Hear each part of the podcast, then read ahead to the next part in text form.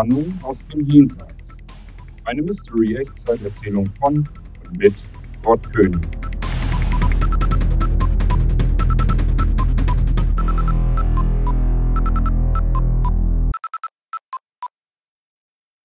Wo hab ich denn jetzt nur wieder? Paul kramte im Zubehörregal herum, auf der Suche nach einem passenden Akku. Er hatte jetzt ein Gerät auf dem Tisch liegen, bei dem der Akku offensichtlich so katastrophal leer war, dass das Gerät sich nur kurz einmal anschalten ließ, um dann gleich sofort sich wieder auszuschalten. Der Akku darin ließ sich kaum noch wirklich aufladen und musste ausgewechselt werden. Paul war sich völlig sicher, dass er für dieses gängige Gerät einen passenden Akku da hätte. Eigentlich war sein Zubehörregal ganz gut sortiert, erst nach Herstellern alles einsortiert und dann nach den gängigsten Handymodellen des jeweiligen Herstellers. Und darin befanden sich dann üblicherweise auch diverse Akkus. Also alles eigentlich überhaupt kein Problem, aber wie das dann so ist, wenn man dann den richtigen Akku für das jeweilige Modell sucht, findet man ihn nicht. Na, da haben wir ihn doch. Wer Ordnung hält, ist nur zu faul zum Suchen, grinste Paul. Er hatte ihn gefunden, den passenden Akku für das zerlegte Gerät, das bei ihm auf dem Arbeitstisch lag. Er nahm die Verpackung mit dem Akku und schlenderte damit wieder zu seinem Arbeitsplatz. Dann packte er den Akku aus. Beim Auspacken des Akkus nahm Paul etwas aus dem Augenwinkel heraus wahr. Er traute erst seinen Augen nicht. Oben rechts in der Ecke lag ja nun immer noch das angeblich defekte Smartphone, das repariert werden sollte, wo der Bildschirm ausgetauscht werden sollte. Genau dieser tote, defekte Bildschirm schaltete sich nun wie von Geisterhand von ganz alleine an. Das Startsymbol war zu sehen. Das System startete. Niemand hatte dieses Gerät eingeschaltet. Und Paul war sich sicher, er hatte es zuvor ausgeschaltet. Was passiert denn hier jetzt? dachte Paul so bei sich. Wie in Schockstarre, immer noch mit der halb geöffneten Akkuverpackung in der Hand, blickte Paul auf das nun startende Gerät. Und nicht nur die Verpackung des Akkus war halb offen, sondern auch der Mund von Paul. Äh, sagte er nur. Was soll das denn jetzt? In Zeitlupe legte er den Akku in der halboffenen Verpackung zur Seite und nahm das immer noch startende Smartphone von der Arbeitsfläche in die Hand, starrte auf den Bildschirm. Mittlerweile war das Gerät nun komplett durchgestartet und abermals forderte ihn der Bildschirm auf, die Home-Taste zu drücken, um das Gerät zu entsperren. Das tat Paul nun nicht, er konnte immer noch nicht begreifen, warum dieses Gerät sich von ganz allein eingeschaltet hatte. Ohne auch nur einen Finger zu rühren, hielt Paul das Gerät weiterhin in der Hand, das nun den Bildschirm wieder abdunkelte, bevor der Bildschirm sich ganz ausschaltete und das Gerät wieder schwarz war. Auf Standby. Da war sich Paul ziemlich sicher. Ausgeschaltet hatte es sich nicht, nur den Bildschirm. Er drückte auf den Home-Knopf und sofort war der Bildschirm wieder da, startete direkt durch in den Desktop. Die Symbole erschienen wieder. Das ist doch verrückt. Warum ist das Ding denn jetzt angegangen? Er hielt den Einschaltknopf wieder einige Sekunden gedrückt, bis der Bildschirm sich wieder ganz abschaltete und das Gerät nun wirklich wieder ausgeschaltet war. Ein paar Sekunden hielt er das ausgeschaltete, nun tote Gerät immer noch in der Hand, dann legte er es zurück, dorthin, wo er es hergenommen hatte. Verstehe ich nicht, sagte Paul nur und widmete sich nun wieder der Verpackung mit dem Akku für das andere vor ihm liegende auseinandergelegte Gerät. Schon in der nächsten Sekunde hatte Paul den eigenartigen Vorfall auch wieder vergessen. Er musste weiter arbeiten. Er öffnete eine Schranktür des Schrankes, der neben dem Arbeitstisch stand, und nahm dort heraus einen Heißluftföhn, mit dem er die Klebereste des alten Akkus würde auflösen können, um den alten Akku aus dem Gerät zu entfernen und dann anschließend den neuen Ersatzakku einzukleben mit frischem Kleber. Er steckte den Stecker in die Steckdose und schaltete den Heißluftföhn ein. Geübt, aber vorsichtig hielt er die vordere Düse des Heißluftföhns so, dass die heiße Luft zwischen Akku und Gehäuserückseite den Kleber leicht auflöste, bis der Akku ein wenig nachgab.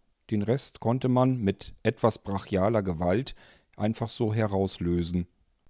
Er zog dann den Stecker wieder aus der Steckdose. Diesen Teil der Arbeit, den hatte er schon mal erledigt, und legte den Heißluftföhn nun wieder zurück in den Schrank dort, wo er ihn hergenommen hatte, um dann mit einem weiteren Griff aus demselben Fach die Dose mit dem Sprühkleber zu nehmen.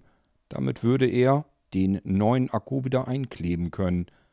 Bei all dem hatte Paul nicht bemerkt, dass das defekte Gerät, was eben schon einmal sich selbstständig eingeschaltet hatte, sich zwischendurch erneut eingeschaltet hatte.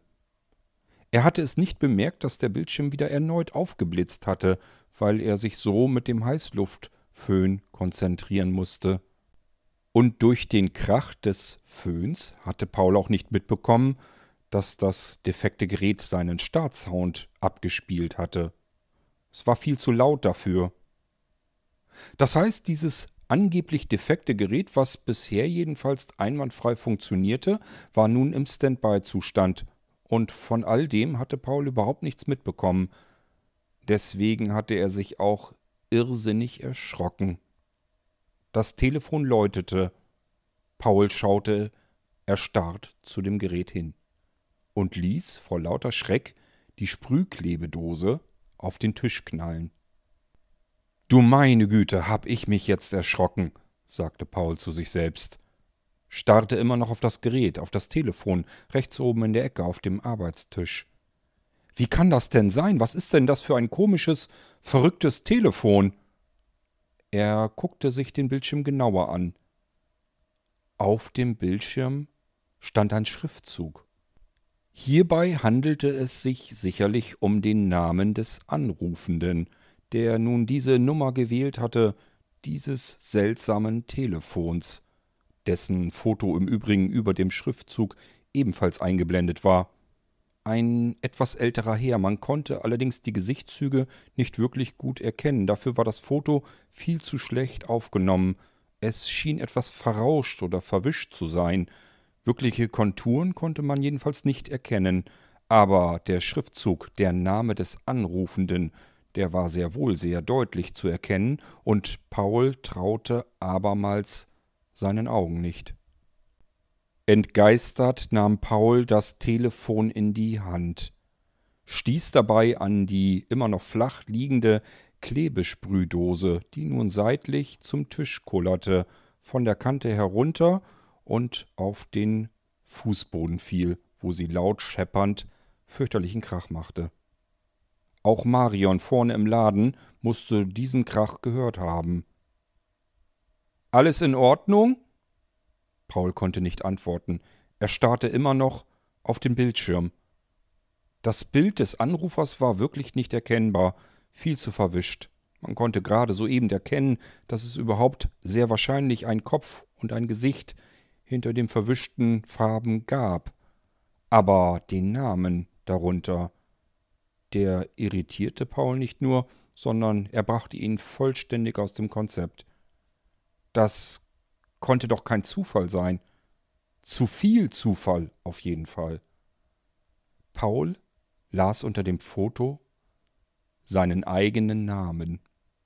Polenski stand dort in gut lesbaren großen Buchstaben. Das Telefon klingelte wieder.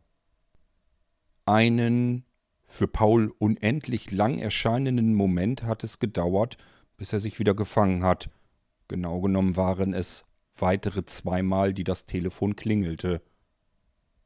Na ja, es kann ja sein. Ich werde ja sicherlich nicht der Einzige in der Stadt sein, der Polenski heißt, sagte sich Paul nun. Er wollte gerade soeben das Telefon wieder zur Seite legen und sagte zu sich selbst, das geht mich ja nichts an, ich kann ja jetzt nicht einfach irgendeinen Anruf entgegennehmen, das ist ja nun nicht für mich bestimmt. Als die Buchstaben auf dem Bildschirm sich veränderten. Das hatte Paul so allerdings noch nie gesehen. Es erschien ein neuer Schriftzug darin. Paul? Zum Glück hielt Paul das Telefon nur circa drei oder vier Zentimeter von der Tischoberfläche entfernt, denn es fiel ihm vor lauter Schreck aus der Hand heraus. Er ließ es einfach fallen. Er dachte gar nicht darüber nach. Er hatte sich so erschrocken über diese Frage auf dem Telefon erscheint, dass das Gerät einfach auf die Tischfläche gefallen war. Das Telefon kam also nun flach auf dem Tisch zu liegen. Immer noch mit der Frage auf dem Bildschirm. Paul? Fragezeichen. Der Schriftzug verschwand nun einige Sekunden später wieder. Das Telefon klingelte erneut, während sich ein neuer Schriftzug aufbaute. Dort stand nun in großen Buchstaben unter dem Bild geschrieben Geh ran. Ausrufezeichen. Paul erschrak erneut. Wer? Was? Wie? Ich?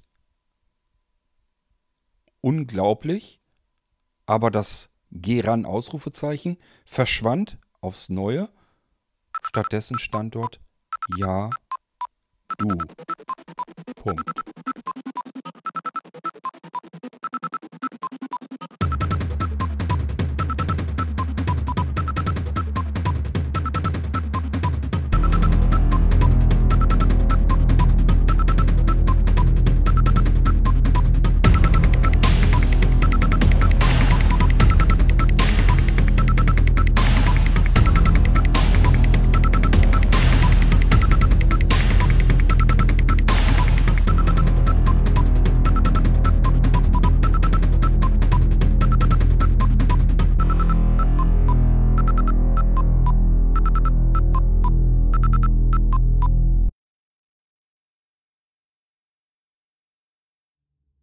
Das war Geistreich, der Mystery Reality Podcast von Blinzeln Media.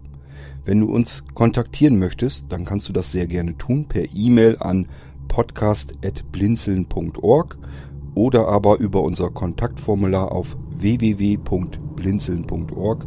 Blinzeln schreibt man in unserem Fall immer mit einem D in der Mitte. Du kannst uns auch sehr gerne auf unseren Podcast Anrufbeantworter sprechen. Den erreichst du in Deutschland über die Telefonnummer 05165 439 461. Wenn du aus dem Ausland anrufst, dann ersetze einfach vorne die 0 gegen die 0049 für Deutschland. Wir bedanken uns für dein Zuhören und freuen uns schon darauf, wenn du auch beim nächsten Mal wieder mit dabei bist.